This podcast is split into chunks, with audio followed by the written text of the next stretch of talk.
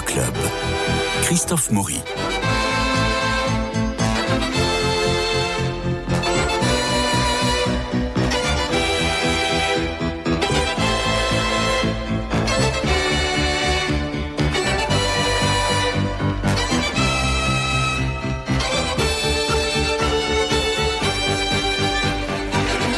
Joan Michel a un an quand meurt Claude Monet en 1926. Autant dire que l'américaine n'a aucune raison de rencontrer intimement le peintre des nymphéas.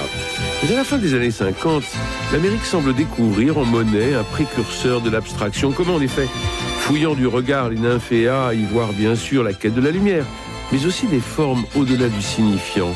Pour Joanne Michel, la révélation est nette. Native de Chicago, elle rejoint l'école de New York euh, et un groupe de, grands peintres expressionnistes abstraits. On y retrouve euh, Jackson Pollock, euh, Franz Klein, de Kooninck aussi. Et puis Joanne Michel s'inspire de Van Gogh, de Cézanne, de Kandinsky.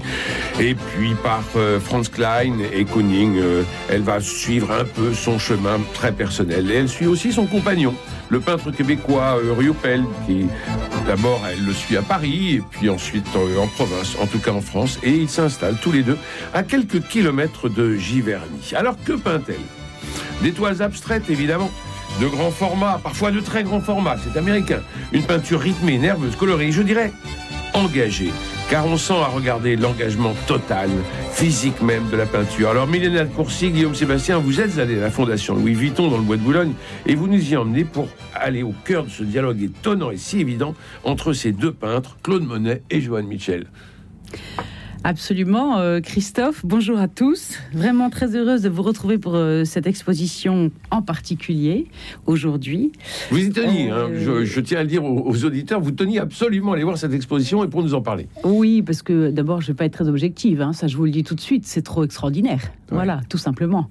Et puis, c'est une exposition, ce sont deux expositions en une, puisqu'il y a d'abord au Ré de Bassin, euh, la rétrospective Mitchell, euh, et, en, et puis dans, dans, dans la suite, euh, cette exposition Monet-Mitchell. Et quel accrochage Et quel accrochage. Et donc, personnellement, mais ça n'engage que moi, j'ai fait le chemin à l'envers. C'est-à-dire, j'ai démarré par le rez-de-chaussée, par crois le que c'est ce rez de qu'il faut bassin. faire.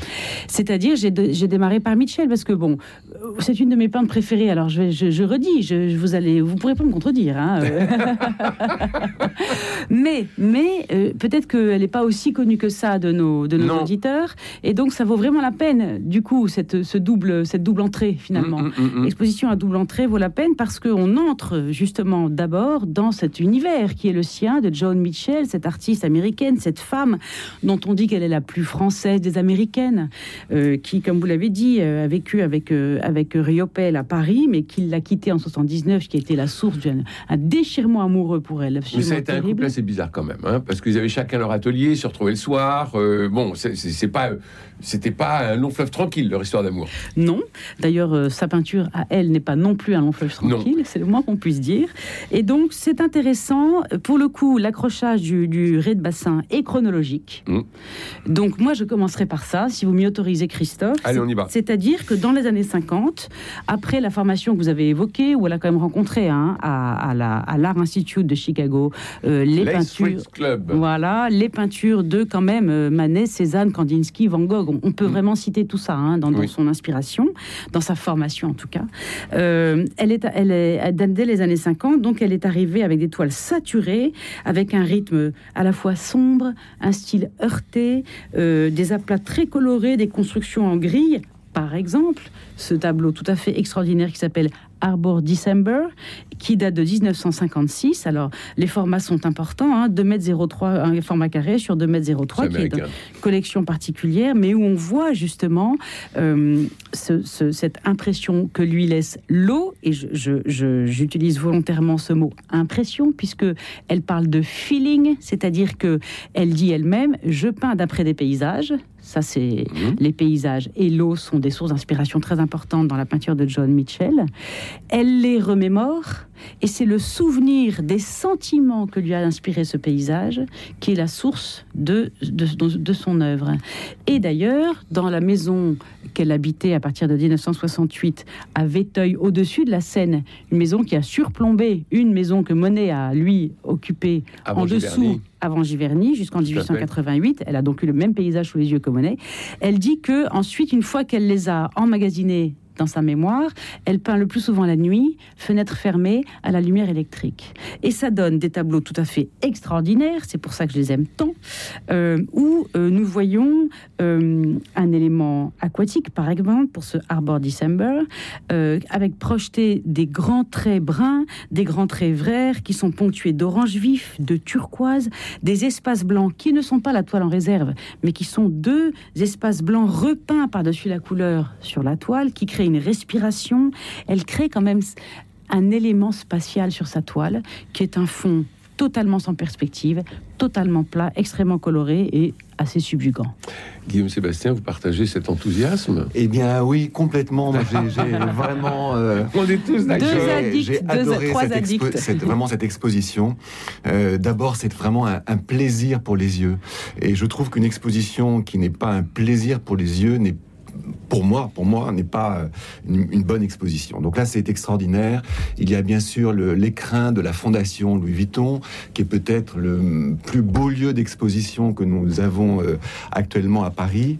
Et puis, c'est toutes ces œuvres qui sont présentées en, majesté, qui sont de très grands formats. Donc, il y a, a qu'un seul lieu à Paris. On peut voir euh, des œuvres aussi grand format. C'est à la Fondation Louis Vuitton. Donc, d'abord le plaisir des yeux.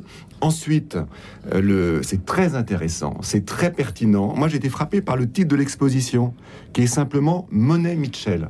Vous voyez, en général, quand on compare deux artistes, il y a toujours un sous-titre pour nous, pour nous guider quelque part. Et en fait, non, il n'y a pas de sous-titre. Il s'agit simplement d'un dialogue euh, entre ces, ces deux artistes. Alors, effectivement, on en apprend. Il faut d'abord aller visiter l'exposition sur John Mitchell qui est en bas de la fondation, et puis après l'exposition principale qui est un, dialogue. Et là, vraiment, je voudrais rendre hommage à Suzanne Paget, qui est la directrice de la fondation Louis Vuitton qui fait un travail remarquable depuis, depuis qu'elle est à la Fondation Louis Vuitton.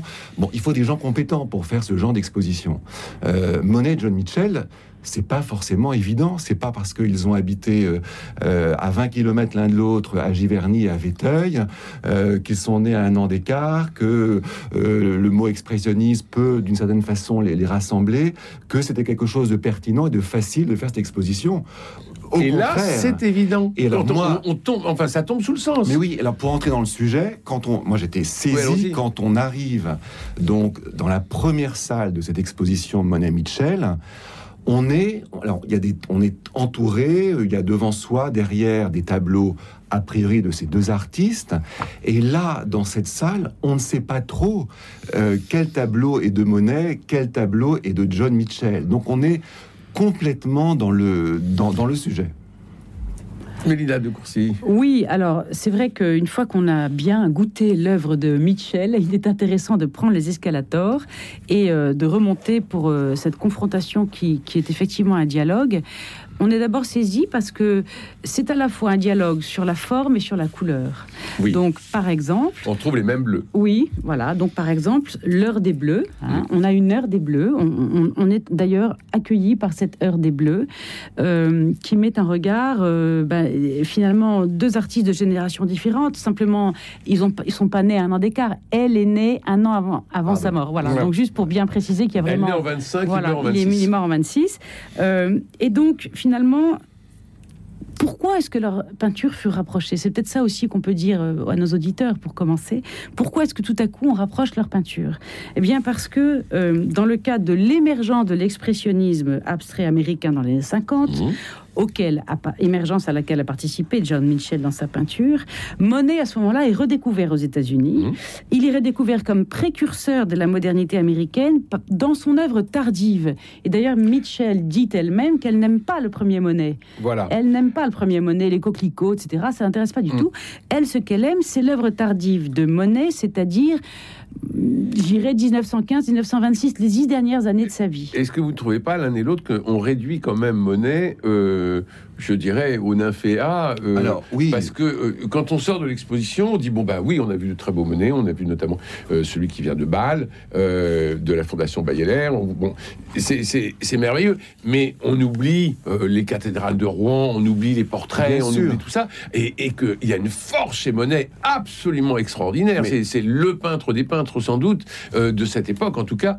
Et là, on le réduit un peu à Alors, ce que Mitchell Mais voulait. c'est- réduit volontairement. Le- sais. effectivement, l'œuvre de Monet dans l'exposition je vous pose la question à tous les hein. volontairement à la période des nymphéas, qui Ouais. est quand même représentée euh, à peu près 30 ans de, de sa vie, hein, 300, 300 tableaux. La Et aussi. elle est. euh, Monet a eu la chance de vivre très âgé, ce qui n'a pas été le cas de John Mitchell. Donc, la, la, la- Elle est morte à 62 ans, je voilà, crois. John Mitchell, c'est- c'est 30 ans de carrière. Mm. Euh, donc, ce sont ces 30 ans qui sont comparés aux 30 ans de la fin de Monet, de la période des nymphéas. Et c'est vraiment le- le- l'œuvre de John Mitchell et euh, dialogue avec les nymphéas. Euh, Bien sûr, elle ne pourrait pas euh, dialoguer avec le- les meules ou les, les cathédrales de Rouen ou les, ou Ben les coquelicots. C'est bien sûr le- là le, le propos de l'exposition. C'est peut-être là où il fallait mettre un sous-titre à l'exposition. Peut-être, oui, c'est vrai. mais euh, moi, j'ai été frappé, encore une fois, mais émerveillé par les, le- la, la mise en scène des tableaux. Oui. L'accrochage est Donc, aussi formidable. bien euh, en termes de, de, de- de- Alors, il y a cette première salle qui est extraordinaire. On ne sait pas euh, à qui appartient telle, telle œuvre. Et puis, un peu plus loin, il y a des rapprochements entre, entre les couleurs, mais aussi un peu plus loin entre des œuvres plutôt figuratives des nymphéas, parce que l'œuvre de Claude Monet des nymphéas est, est une œuvre qui, qui tend vers l'abstraction, qui va Oui. de plus en plus vers l'abstraction. Mais il y a quand même des œuvres, notamment celles qu'il faisait sur le motif dans son jardin de Giverny, qui sont des œuvres relativement figuratives.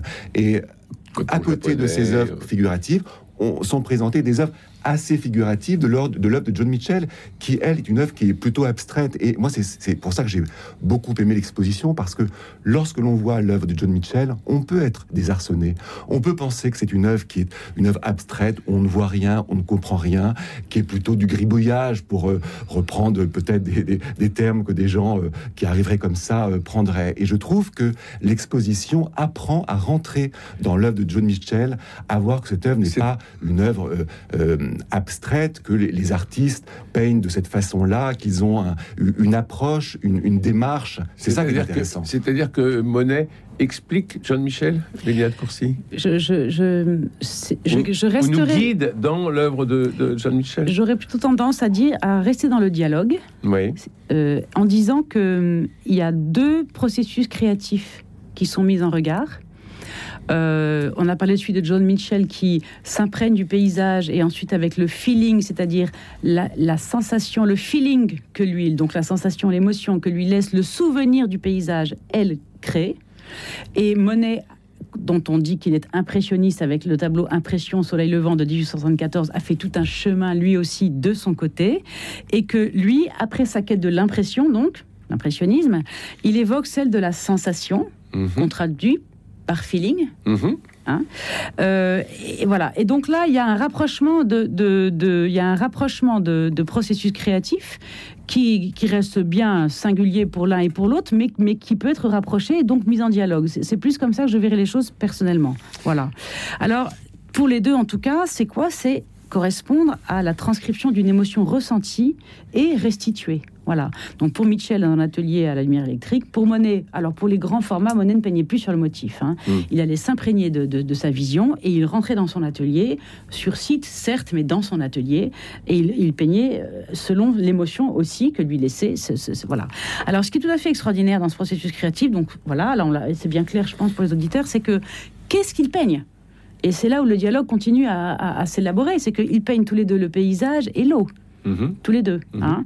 Et alors, Et toujours en quête de lumière, non? et toujours en quête, en tout cas pour Monet, Pour- vraiment. pour Monet, de- incontestablement. de- en tout cas pour Monet, toujours cet effet du, du reflet Oui. sur l'eau, avec combiné l'élément aquatique, l'élément végétal et l'élément euh, de, de l'air, l'atmosphère, la lumière. Voilà. Et ces trois sont combinés au point que d'ailleurs dans Agapante, le fameux triptyque dont on va parler, parce que c'est extraordinaire de voir dans cette exposition justement ce triptyque qui n'a jamais été réuni en France, qui est un triptyque contemporain des grandes décorations qu'on appelle nymphéas, qui sont à l'orangerie, que Monet avait, il avait un amour de prédilection pour cette œuvre-là en particulier.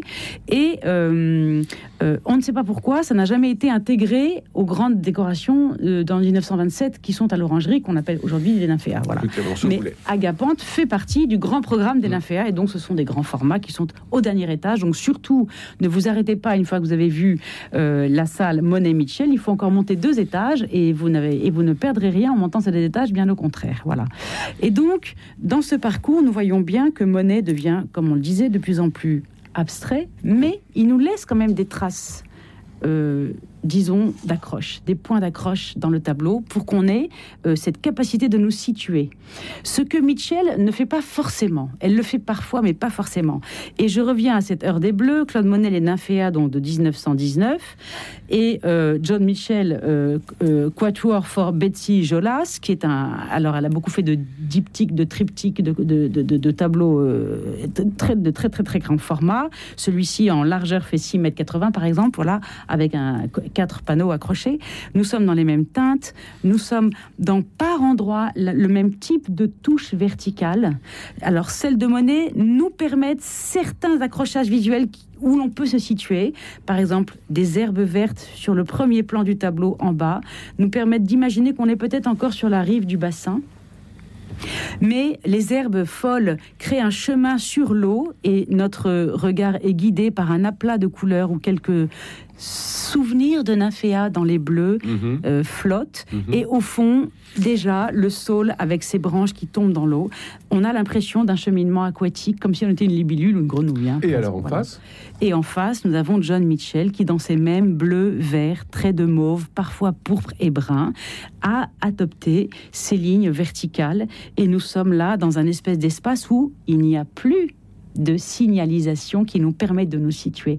C'est totalement immersif. Mmh. Et là, nous plongeons dans la peinture et dans une abstraction faite, certes, de touches où notre regard peut s'accrocher, mais nous ne pouvons pas avoir d'interprétation figurative. Guillaume. Oui, ce que, ce que, je, ce que je trouve très intéressant, c'est la façon dont ces deux artistes euh, travaillent, peignent. Euh, alors, on, on, est quand même dans le Vexin, qui est une, une région magnifique, qui est à 80 km d'ici. Euh, encore aujourd'hui, c'est très sauvage. Enfin, on, se demande comment ça se fait qu'on soit aussi près de Paris, avec dans un paysage magnifique. On, il faut aller dans l'exposition sont présentés des petits films où l'on voit John Mitchell qui parle. Donc, on la voit, c'est une femme extraordinaire, sans doute très fantasque, avec une, vraiment une très forte personnalité. Mais on voit aussi un petit film de Claude Monet qui peint sur le motif dans son jardin de Giverny. Donc on se rend compte, parce que la maison de John Mitchell, elle montre le paysage, euh, sa maison domine les méandres de la Seine, c'est absolument magnifique. Et elle dit, John Mitchell, eh bien, je, ne peins pas, euh, je, je, ferme mes volets, je me retire dans l'atelier pour, pour peindre, parce que la nature est trop belle pour la, pour la peindre. J'ai trouvé ça extraordinaire de dire ça. Et, Monet a un peu la, même, la, même, la même démarche. Il s'enferme dans son atelier pour faire effectivement ses œuvres de, de très grande dimension. Et c'est comme ça que l'on s'aperçoit que cette nature magnifique, les nymphéas euh, de son jardin de Giverny, euh, le vexin, ce qui l'entoure euh, pour John Mitchell, est, retranscrit sous forme d'une nature mémorisée. C'est ça qui est important. voilà, mémorisée. Oui, oui. Et alors, moi j'ai l'impression que chez Mitchell, on a une ouverture complète, une ouverture, mais euh, euh, c'est-à-dire qu'on n'est plus dans un paysage ou dans une impression de paysage, on est dans une espèce d'ouverture énergisante. Et chez Monet, on a au contraire une espèce de fermeture, mais qui s'ouvre de l'intérieur. Vous voyez ce que je veux dire? On a deux, on a deux, euh, deux mouvements qui semblent euh, comparables et qui sont assez, euh, euh, assez inverses. Donc finalement, c'est un vrai dialogue qui se passe. Oui, alors Mitchell dit qu'elle n'est pas seulement inspirée par, la, par les souvenirs de la nature, mm. mais par les souvenirs de lieux, par les souvenirs d'événements. Beaucoup de tableaux ont été faits suite à des événements de sa vie, la mort d'un ami ou, d'une amie. Donc tout cela se, se mélange, ce qui n'est pas le cas de Monet, qui est vraiment une retranscription de la nature dont il se souvient. Donc c'est peut-être peut-être pour ça qu'effectivement l'œuvre de Mitchell apparaît euh, plus, plus vaste, plus, plus, plus, plus large. Et puis il y a, les formats, des, les formats des tableaux. Euh, alors ils sont tous les deux immenses, mais euh, Mitchell, les, formats de ses œuvres sont depuis le début de très grandes dimensions. Et on a l'impression qu'elle embrasse tout. Bah, qu'elle embrasse l'histoire de l'art, qu'elle embrasse Van Gogh, qu'elle embrasse la nature. Enfin, il y a une, une source d'inspiration qui est qui semble effectivement immense. Vous êtes d'accord, euh, Mélina de Courcy, quand je dis que on sent un engagement total et même physique dans cette peinture de Mitchell? La peinture de Mitchell, elle est gestuelle. Oui. Et d'ailleurs, on le voit, euh, on le voit par rapport au format qu'elle aborde. Elle, a peur de rien. Enfin, elle a une puissance extraordinaire. Je dirais une fougue, une puissance. Moi, j'ai aussi ressenti une certaine rage une certaine fureur. Voyez Incontestablement. Euh, la largeur du trait, euh, la largeur. Alors ça, c'est très différent de Monet, sauf là un tableau que dont je voudrais vous parler. Parce qu'il y a un moment, il y a une comparaison intéressante. Mais elle a une rage, une fureur. Je, je, elle, est, beaucoup plus petite que ses toiles. Enfin, il faut quand même s'en rendre compte, même mm, mm, mm. physiquement, ce que ça représente comme investissement personnel. Euh, euh, et sa manière de voilà. Et moi, ça, me touche parce que dans cette rage, cette fureur et cette puissance, il y a des des touches de délicatesse extraordinaires, et, je mhm. dirais extraordinairement féminin. C'est-à-dire qu'on peut voir la rage et la fureur qui sont féminines, mais qui sont partagées par le masculin. Mais là, il y a aussi une délicatesse que le masculin, je, ne me regardez pas avec cet œil noir, Christophe est aussi capable de restituer. Mais quand même là, moi, j'étais sensible à ça. La rage et la fureur, et la délicatesse, la, une espèce de transparence dans les coloris. Hop, tout à coup, euh, euh, dans, cet amas de couleurs euh, rageusement posées, avec des coups de pinceau en virgule, en tourbillon, en, grands traits bruns verticaux ou, horizontaux, tout à coup, comme un petit espace, une, clairière de douceur, de clarté, de, voilà. Et alors, il y, a, deux œuvres qui m'ont donc en dialogue, hein, Monet Mitchell, qui m'ont vraiment intéressé. C'est le, le, Jardin à Giverny de Claude Monet de 1922-26, donc Mhm. Peut-être une des dernières œuvres de Chevalet, hein, pas de grande décoration, c'est pas un grand format pour le coup, c'est 93 par 74. Et en regard de celui-ci, euh, le tableau Beauvais, qui est un diptyque de John Mitchell de 1986, qui appartient d'ailleurs à la Fondation Louis Vuitton, et où là on voit une, une, coïncidence, une correspondance dans la manière de poser la touche, en grande touche, justement un peu rageuse aussi de la part de Monet, moins fine que quand il peint les nymphéas ou les feuilles d'agapante, qui sont souvent des lignes assez fines, assez longilignes. Et délicates. Et délicates. Ici, c'est quelque chose de plus ramassé, de plus large au niveau de la brosse du pinceau, simplement, et d'assez rageur aussi, et qui, ça m'a beaucoup intéressé, travaille avec le blanc. Et Monet travaille avec le fond de la toile qu'il laisse blanc pour traduire cette en fait trouée de lumière jaune acide un peu vert du haut et qui vient sans, s'imbriquer comme ça dans un pourpre orangé rose brun euh, qui montre en fait les teintes de l'automne, les couleurs d'automne, mais avec une puissance, une intensité de couleurs. Ça, c'est fait pour le coup dans l'atelier de mémoire. Et ce qui m'a intéressé, c'est que le fameux diptyque Beauvais de John Mitchell utilise aussi cette manière de laisser du blanc pour faire respirer la toile, alors que son œuvre est intense, elle est dense, les couleurs sont imbriquées les unes dans les autres, de bleu, de jaune qui nous évoquent un, peu Van Gogh. À la différence du tableau que vous, avez évoqué tout à l'heure, euh, elle n'a pas recouvert de blanc, elle a laissé le blanc de la toile. Et bien justement là, elle a aussi repeint du blanc pour apporter de la respiration. Mhm. Donc c'est ce rapport au blanc, à la respiration, à la lumière, qui se traduit dans une technique différente, mais qui euh, révèle le même souci de faire respirer l'œuvre et, de, et de, finalement de, mettre de l'air dans cette densité, dans cette intensité. J'ai trouvé ça magnifique. Elle pensait à, ce tableau de Monet en peignant euh, le sien? Je ne pense pas. Non, Je ne pense pas qu'elle pensait à euh, Monet. Part, elle dit qu'elle a été influencée par, par Monet. Elle, elle avait beaucoup plus d'admiration pour Van Gogh que pour Monet. Et, justement, le propos de l'exposition, ce n'est pas de dire que John Mitchell a été une artiste influencée par Monet. Pas du tout. Moi, j'ai beaucoup aimé l'exposition parce qu'elle nous permet de replonger dans l'histoire de l'art. Il faut quand même savoir que dans les années 50, c'est l'époque où le centre de l'art bascule de Paris à New York. Mmh. Et euh, voilà, c'est triste d'une certaine façon, mais ça montre aussi que Monet a été a permis entre guillemets de, de passer le relais peut-être à toute cette génération d'artistes américains qui sont tous venus à Paris, tous venus après la guerre pour voir les nymphéas.